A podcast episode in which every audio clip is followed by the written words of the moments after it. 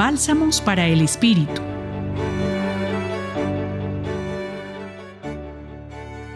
En el capítulo 15 del Evangelio de Juan, versículos del 9 al 11, que la liturgia de la iglesia propone para este día, Jesús habla de su amor a la humanidad como el fruto de una relación con su Padre.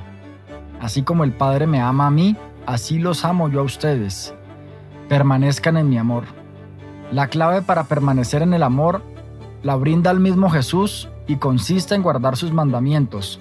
En este punto, es importante recordar que los mandamientos se resumen en el amor a Dios como a sí mismo.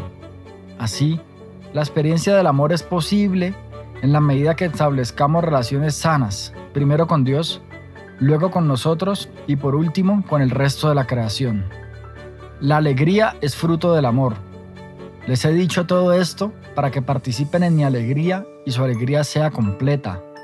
Si el amor surge de una relación y ahora afirmamos que la alegría es fruto del amor, entonces se sigue que las relaciones sanamente establecidas con Dios, conmigo mismo y los demás pueden colmar el deseo de felicidad y plenitud que habita en nosotros los seres humanos.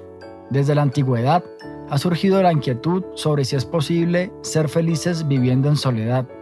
Para el cristiano, que opta por la vida comunitaria y en la cual Dios se hace presente, la felicidad es posible en la medida que somos capaces de trascender nuestro ego.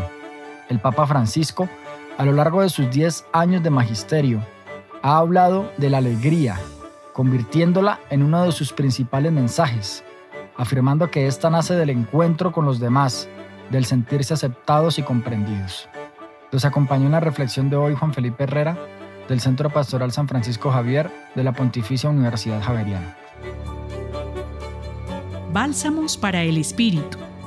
Escúchalos cada día en la página web del Centro Pastoral y en javerianestereo.com.